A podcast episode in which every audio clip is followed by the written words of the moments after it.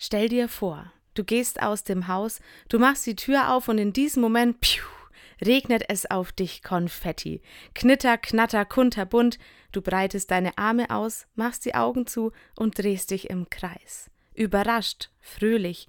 Das Konfetti fällt auf deinen Kopf, vor deine Füße, in deine Tasche. Überall sind die kleinen Fetzen. Sie hängen an dir, sie schmücken dich.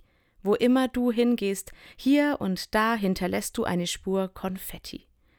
Und jetzt stell dir vor, es ist nicht irgendein Konfetti, sondern Gottes Segen.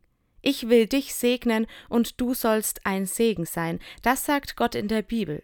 Ich stelle es mir so vor: Gott zündet jeden Tag die Konfettikanone. Gott segnet dich und du trägst Gottes Segen weiter. Bunte Fitzelchen fallen von dir ab und zaubern der nächsten Person ein Lächeln ins Gesicht. Oder du pustest sie weiter auf eine Person, die gerade eine Aufmunterung braucht.